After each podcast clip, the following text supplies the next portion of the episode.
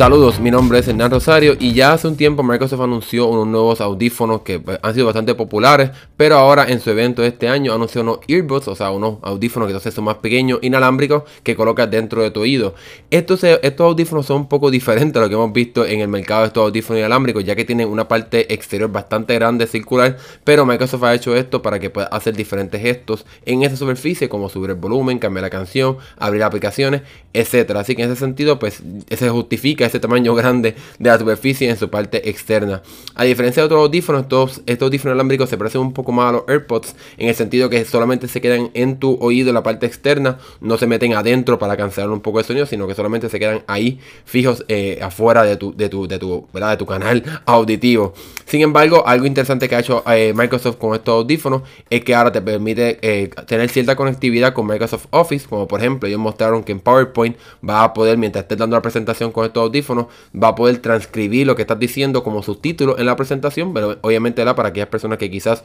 no pueden escuchar bien o tienen problemas de audición, pues puedan aunque sea leer y entender lo que estás diciendo en tu presentación. Sin embargo, cuando se conecta a Android en ese sentido, va a poder abrir aplicaciones específicas, supuestamente hablaron de una integración con Spotify, pero también va a poder quizás abrir otras aplicaciones solamente con estos audífonos, tocando la superficie externa de estos